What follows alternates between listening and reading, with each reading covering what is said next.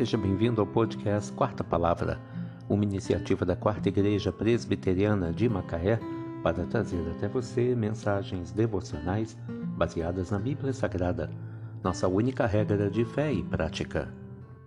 Nesta terça-feira, 15 de novembro de 2022, veiculamos da quarta temporada o episódio 376, quando abordamos o tema Deus não tolera desonestidade.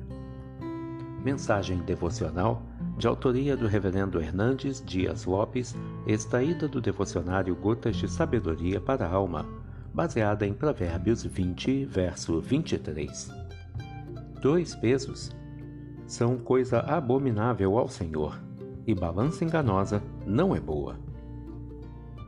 A desonestidade está presente em todos os setores da sociedade, desde o palácio ao mais simples casebre, e das altas cortes do governo até os templos religiosos.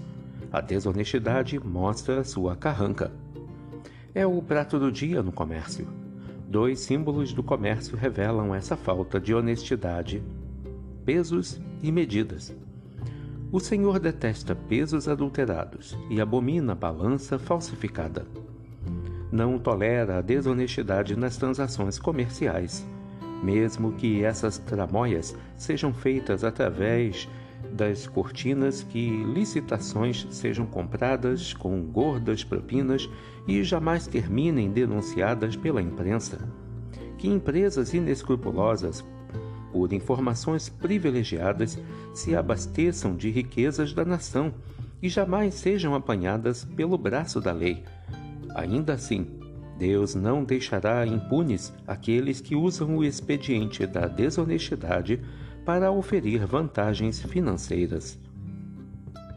O dinheiro conquistado com roubo é maldito a riqueza adquirida de forma desonesta é combustível para a destruição daquele que a acumula. A falta de integridade nos negócios pode compensar por um tempo, mas ao fim será um pesadelo. Afligirá a alma, perturbará o coração e levará à morte. É melhor ser um pobre íntegro do que um rico desonesto.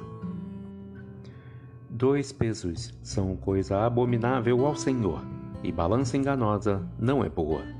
Provérbios 20, verso 23. Deus não tolera desonestidade. Que Deus te abençoe.